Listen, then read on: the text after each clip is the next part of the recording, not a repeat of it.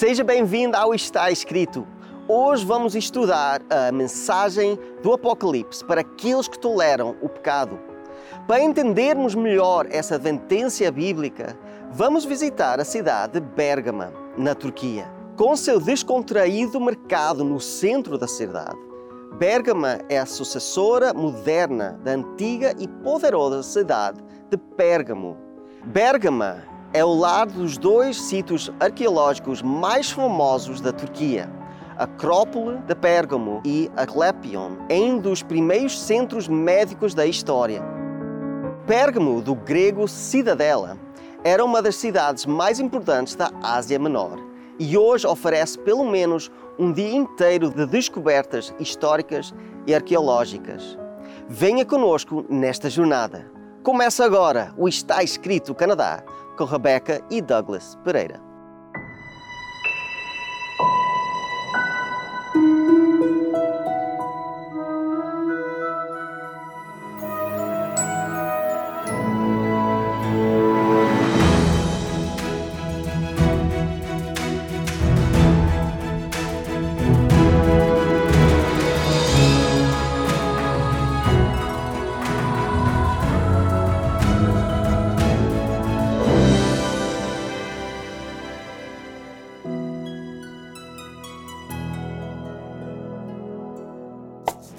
Estrada norte de Izmir segue o litoral cerca de 65 quilômetros e depois se volta para o interior, no sentido nordeste. Cerca de 26 quilômetros a leste do Mar Egeu está localizada a cidade de Bérgama.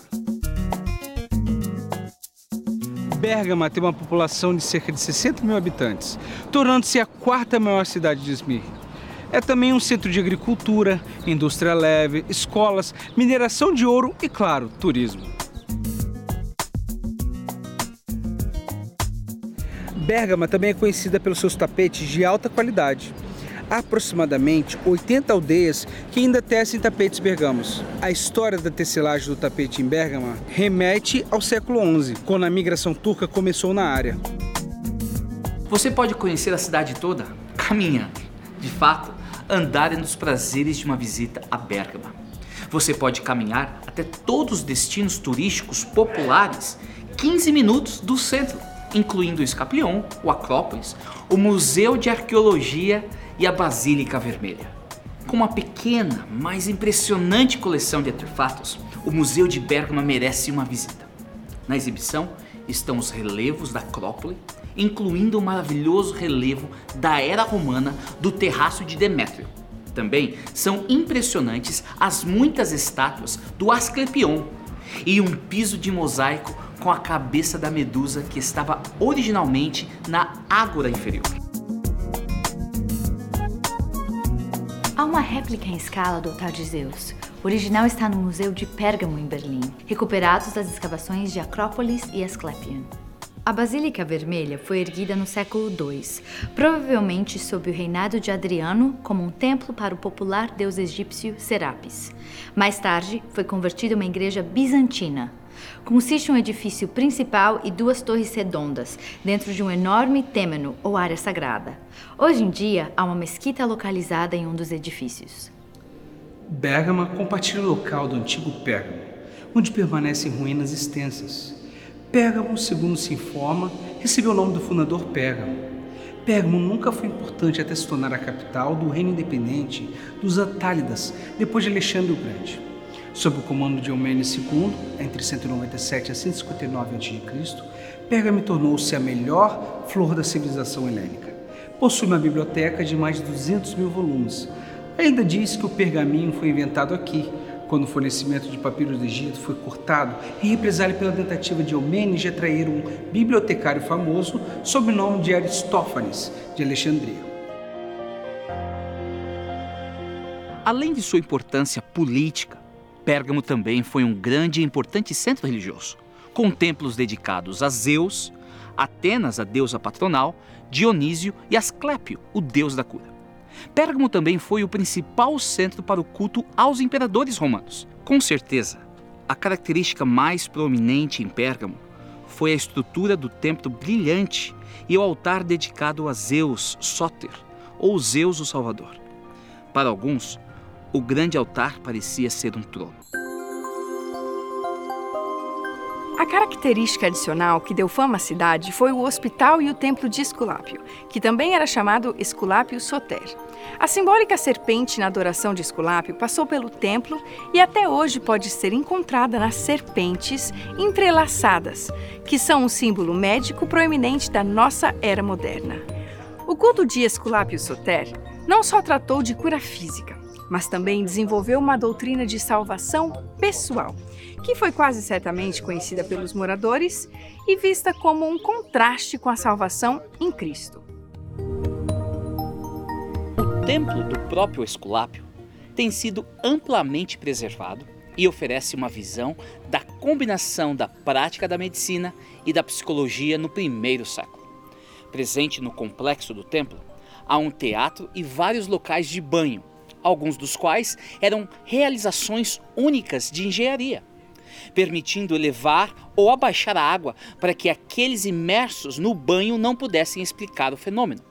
Alguns sugerem que isso entrou no processo de cura para que o aumento das águas fosse uma indicação de que Esculápio havia honrado o pedido de cura. Um longo túnel conectava a área da casa de banho com o terraço, que era um grande edifício redondo com o que equivalia a uma pista. Pequenas aberturas no topo do túnel permitiam aos sacerdotes de Esculápio falar palavras promissoras para os devotos andando pelo túnel em busca de cura. No terraço, algumas fontes indicam a presença de centenas de cobras não venenosas, cuja residência permanente era o terraço. Com a ajuda de certas drogas, um participante nas atividades do terraço poderia dormir por um período de tempo ou mesmo uma noite nos dormitórios do Asclepion, enquanto serpentes não venenosas rastejavam em torno deles durante o seu sono. Disseram-lhes que a serpente Deus Esculápio falaria com eles em seus sonhos e lhes dariam um diagnóstico. Acredita-se que as cobras carregavam o poder de cura de Asclépios. E se a cobra deslizasse sobre você enquanto você dormia, era um sinal divino de que o poder da cura estava vindo sobre você.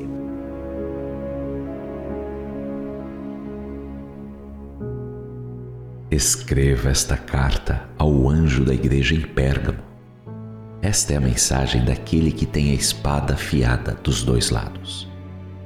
Conheço o lugar onde você vive, a cidade onde está o trono de Satanás. Ainda assim, você permanece leal a meu nome. Recusou-se a negar sua fé em mim, até mesmo quando Antipas minha testemunha fiel, foi morto onde vocês vivem, o lugar de habitação de Satanás. Contudo, tenho contra você algumas queixas.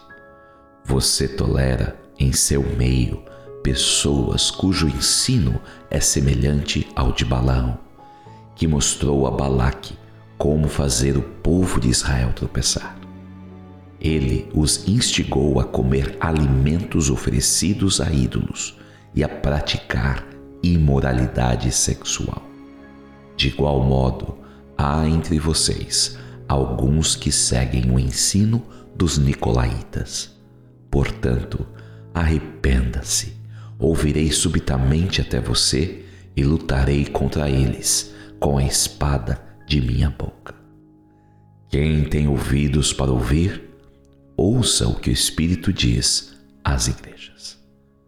Ao vitorioso, darei do maná escondido, também lhe darei uma pedra branca, e nela estará gravado um nome novo que ninguém conhece a não ser aquele que o recebe.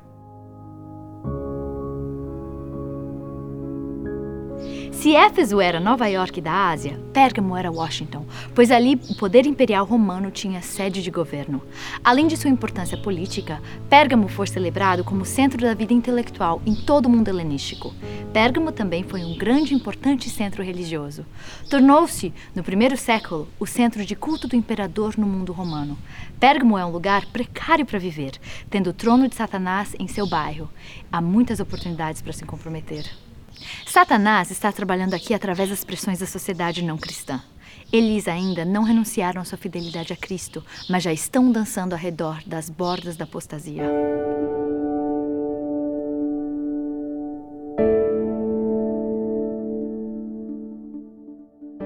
Para a igreja de Pérgamo, Cristo descreve-se como aquele que tem a espada afiada de dois gumes. Qual o significado da lembrança de Cristo de ter uma espada? Os governadores romanos, eles eram divididos em duas classes. Aqueles que tinham o iosglade, o direito da espada, e aqueles que não o possuíam. Aqueles que tinham o direito da espada tinham o poder da vida e da morte. Por sua ordem, uma pessoa poderia ser executada no local.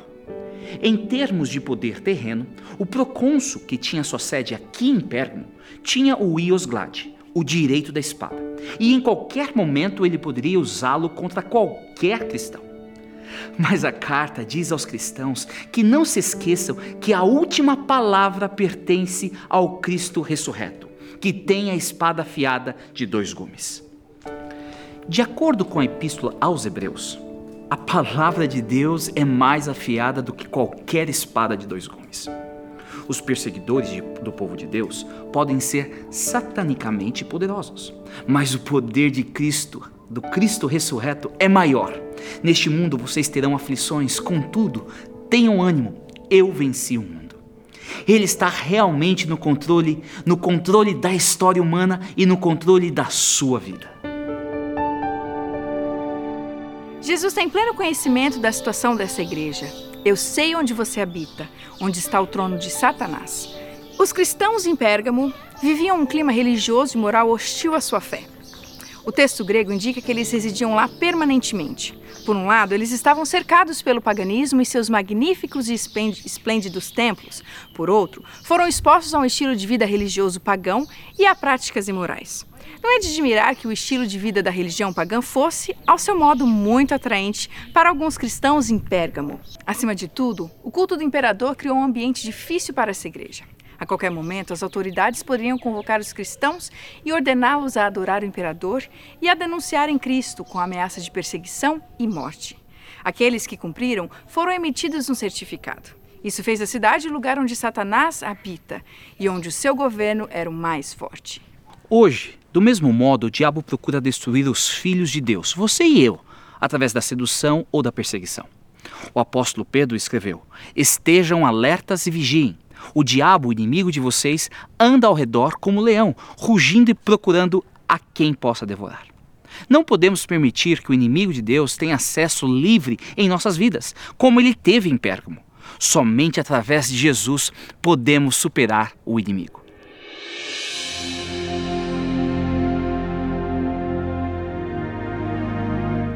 Nessas condições adversas, a igreja de Pérgamo permaneceu fiel ao nome de Cristo. Eles não haviam negado sua fé ao cederem à pressão de queimar incenso ao imperador e declarar: César é o Senhor. Nem nos dias de Antipas, que morreu em sua cidade, eles não renunciaram à sua fé. Pouco se sabe sobre esse primeiro Marte, além dessa referência em Apocalipse. O nome é encontrado em uma inscrição de Pérgamo do terceiro século e ele é mencionado por Tertuliano.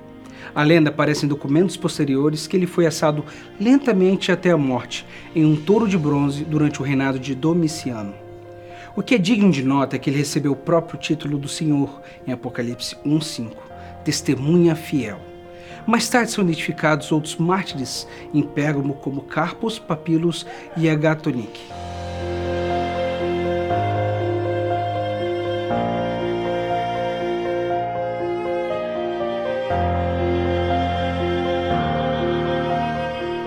Povo de Pérgamo era evidentemente uma igreja dividida. Alguns deles, como Antipas, mantiveram o nome de Cristo e não negaram sua fé, ou seja, opuseram-se a qualquer compromisso com a conduta e o estilo de vida do mundo. Outros em Pérgamo sustentavam os ensinamentos de Balaão e dos Nicolaítas, enquanto os efésios perceberam os efeitos destrutivos dos ensinamentos enganadores dos Nicolaítas, as igrejas de Pérgamo e Tiatira toleravam esses falsos professores e compromissos e efeitos com a religião. O fato de que os Balamitas e os Nicolaítas são mencionados em conjunto sugere que eles estão de alguma forma relacionados. Nós os conhecemos mais cedo em Éfeso e os encontraremos novamente na mensagem para a igreja de Tiatira. Esses falsos professores defendiam o compromisso e procuravam persuadir seus irmãos cristãos de que não havia nada de errado com uma conformidade prudente com os padrões mundiais, para escapar da perseguição. Como parte das obrigações civis da sociedade em que viviam, esperava-se que os cristãos da Ásia participassem de festivais religiosos nos templos pagãos. A recusa em participar trouxe o ridículo e as dificuldades do isolamento social e das sanções econômicas. Os cristãos na Ásia enfrentaram pelo menos dois problemas no que, no que diz respeito ao seu envolvimento nas festas religiosas pagãs. Os participantes dos festivais pagãos costumavam se banquetear com alimentos que consistiam principalmente em carne oferecida ao deus patrono local. Os festivais muitas vezes terminavam com embriaguez e atividades imorais. O segundo problema em relação às festas religiosas pagãs foi a prostituição no culto, a prática que fazia parte de muitas antigas religiões pagãs. Qualquer um que quisesse ter status econômico, político ou social na sociedade tinha que participar dessas exigências religiosas. Para alguns, a maneira fácil é sempre a melhor opção. Eles comprometem princípios por um caminho fácil. O que é errado ou não apropriado de acordo com a Bíblia se torna de alguma forma correto para agradar a alguém ou por uma jornada confortável. Mas Jesus é claro. Entre pela porta estreita, pois larga é a porta e amplo o caminho que leva à perdição, e são muitos os que entram por ela. Como é estreita a porta e apertado o caminho que leva à vida, são poucos os que a encontram.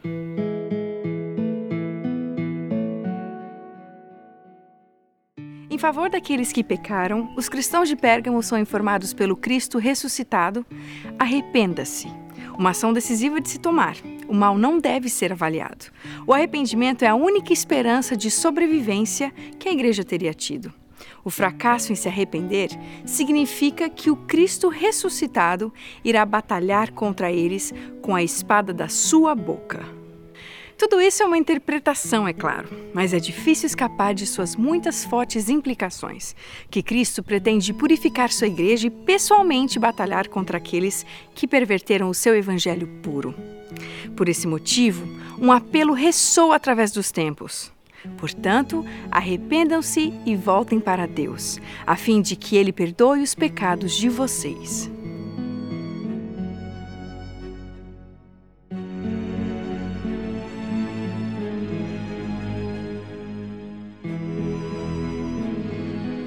Aqueles que se arrependem recebem uma promessa tripla. Receberão um maná escondido, uma pedra branca e um novo nome escrito na pedra. Os falsos professores de Pérgamo assumiram o compromisso de comer o alimento pagão sacrificado aos ídolos para obter um certificado e evitar o desconforto. Chegará o dia em que aqueles que permanecerem fiéis e se recusem a participar de festas pagãs participarão de uma festa de comida celestial, o maná escondido, pão dos anjos, reservado apenas para os vencedores que rejeitam comprometer-se e manter-se firme ao nome de Cristo. Em vez do certificado romano, eles receberão uma pedra branca com um novo nome escrito nela, como prêmio de permanecer fiel e leal a Cristo. Nos tempos antigos, um juiz dava uma pedra branca para indicar sua decisão de absolvição ou perdão. Ele apresentava uma pedra preta se o réu fosse culpado. No contexto da perseguição e falsas acusações da igreja em Pérgamo, o novo nome significa uma restauração de dignidade de um bom nome. Uma pedra branca com um novo nome escrito nela permite ao vencedor os privilégios especiais que superam qualquer prazer dessa vida uma vida eterna.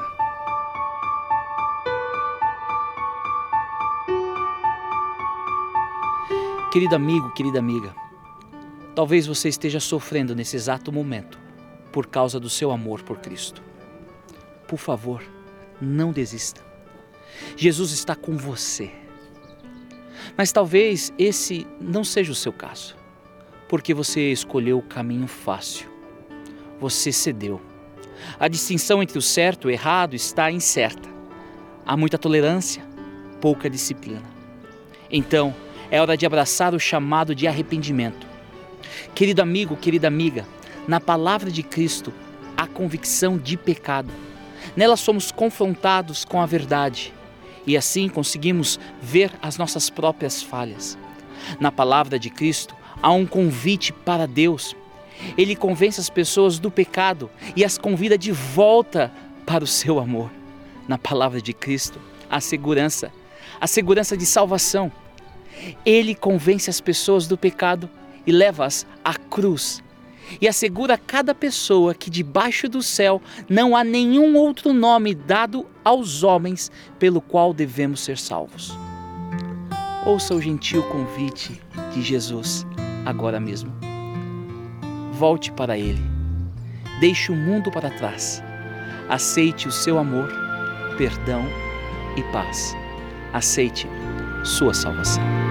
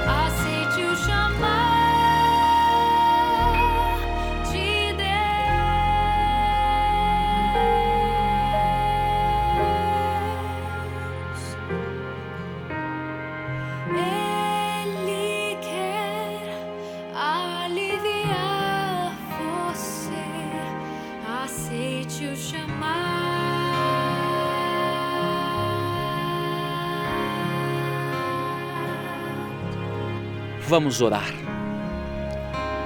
Querido Deus, obrigado pelo seu amor. O seu amor que nos envolve nos momentos de sofrimento, nos momentos de dor e lágrimas. Obrigado por estar conosco em todas estas situações. Mas obrigado, Senhor, porque também nos momentos que escolhemos de maneira equivocada o caminho largo, deixando para trás a tua palavra, deixando para trás as tuas ordens, nós cedemos, caímos. E mesmo assim, o seu amor nos levanta, a sua graça nos restaura. Obrigado por nos aceitar neste momento, Senhor. E eu suplico uma bênção toda especial por todos aqueles que estão ouvindo a minha voz neste exato momento. Esteja ao lado deles, Senhor. Esteja ao lado dela. É no nome de Cristo que nós oramos. Amém. Nós vivemos num mundo de sofrimento e muitas pessoas perguntam onde é que está Deus? Nós temos um livro para vocês que explica exatamente como Deus trabalha com você no sofrimento. É completamente grátis e vocês podem ter com esta fo- informação que vai ser dada agora. Visite o nosso website www.estaescrito.ca. Lá você terá acesso ao programa de hoje, a todos os programas em nosso arquivo e poderá solicitar gratuitamente nossa oferta de hoje.